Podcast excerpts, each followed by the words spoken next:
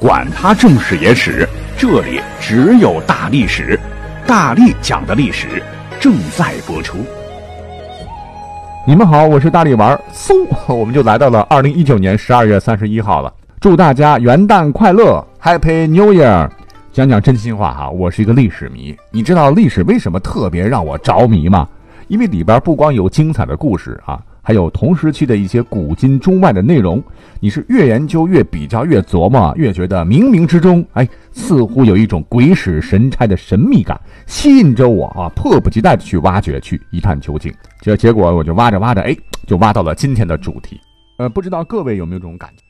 历史上发生过很多我们感觉不是一个年代的两件事情，结果你一查，却真的同时发生了。啊，还有一些就是感觉到明明两个人不可能是同一个时代的，没想到他们竟是同龄人。哎，我们就举几个例子，比方说，我前段时间在做楚汉争霸的节目嘛，很多人可能就没有意识到，公元前二百五十九年这一年嬴政出生，三年之后，公元前二百五十六年，摧毁大秦帝国的刘邦也咕咕坠地了。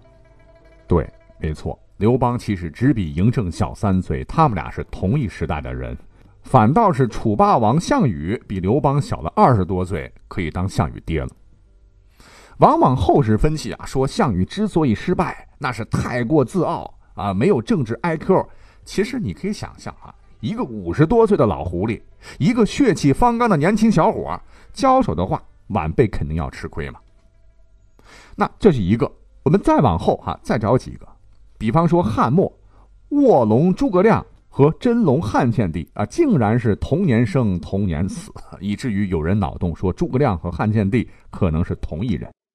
再有我们非常熟悉的风流才子唐伯虎，他竟然和欧洲文艺复兴三杰我们都熟悉的达芬奇、米开朗基罗、拉斐尔，这名字听起来时空距离感太强了，好遥远。但其实他们都是同龄人。再往后拔了。康熙出生时，牛顿在上学，两人仅差十一岁。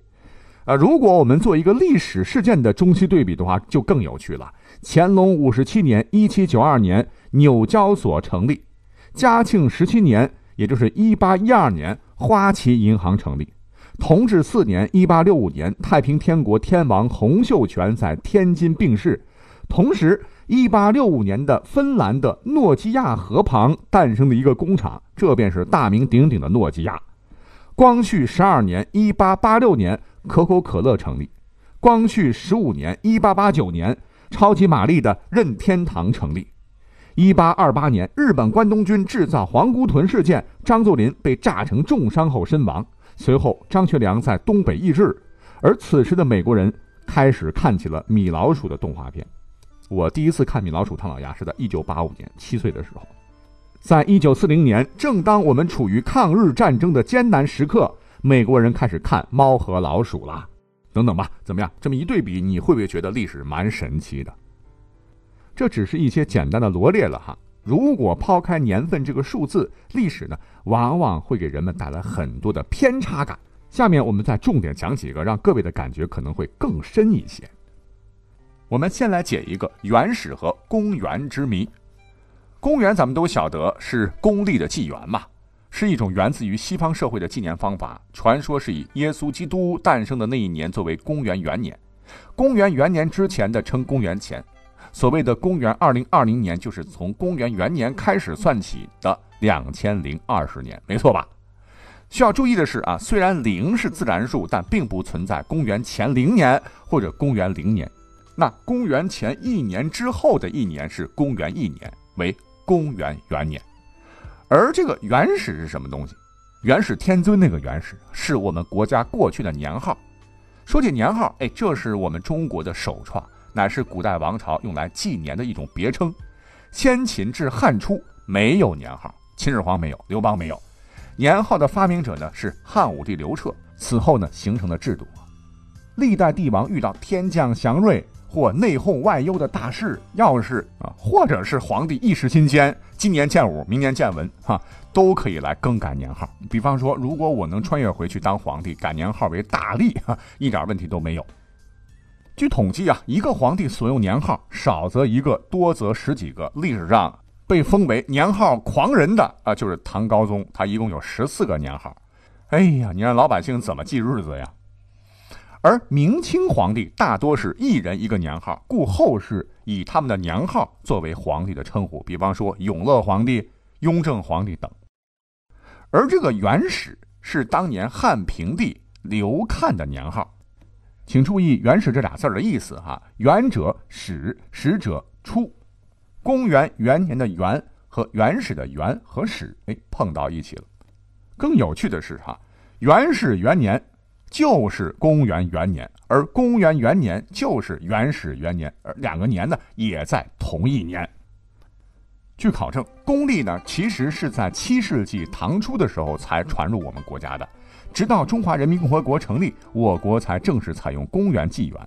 而在几千年前的西汉平帝元年时，哎，难道真的有人就知道一个叫做耶稣基督的要诞生吗？啊，这一年是具有重大意义的。公元元年吗？才把这一年的年号定为元始吗？当然不可能啊！只能说这是一次几率非常非常低的巧合而已了。但啊，也有这么一种可能，因为这个年号啊，当时那个汉平帝说了可不算，完全是权倾朝野的安汉公王莽当时硬要这么改的。所以有人说王莽会不会疑似穿越者？嗯，实锤啊！这是一个。那再来说两个听起来一地鸡毛的谣言。这关系到历史上的南宋恭帝元顺帝以及明成祖之间错综复杂的血缘关系。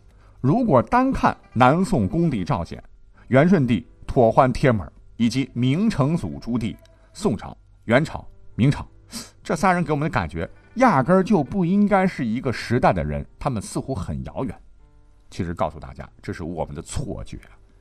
话说在元末，元朝开创者忽必烈的第五代孙子元顺帝。其生母的身份非常可疑啊！这是当年汉人啊流行的一个说法吧？说当年元朝的周王在西北的时候纳了一个王妃，生下了元顺帝，而这个王妃呢是宋恭帝赵显的妾室。此时王妃已经怀有身孕，故而有传言说元顺帝其实是宋朝末代皇帝赵显的儿子。无独有偶，在十七世纪。有一位蒙古史学家叫罗卜藏丹津，在他写的《蒙古黄金史》中记载说，自元世祖大都即位以来，凡一百有八年，韩必未出京时，洪吉喇特哈吞仓促离师，藏匿富瓮中，为明洪武所获。时哈吞怀孕已三月矣。莫注曰：“弥月而产，事难留也。”为天悯佑，至十三月而生，乃得保全。后果至十三月生一子，洪武以为己子，育之，此即名永乐也。翻译过来就是元朝的顺帝啊，有个妃子叫做太难念了啊，洪吉喇特哈吞，怀孕三个月，大都待不下去了，义军要打过来了，元顺帝是仓皇逃跑啊，结果呢，妃子落单了，被朱元璋擒了。这个妃子很漂亮，朱元璋就动了色心呐。妃子就暗中祈祷，希望腹中的胎儿能够待满十三个月再出来，这样就可以保全性命。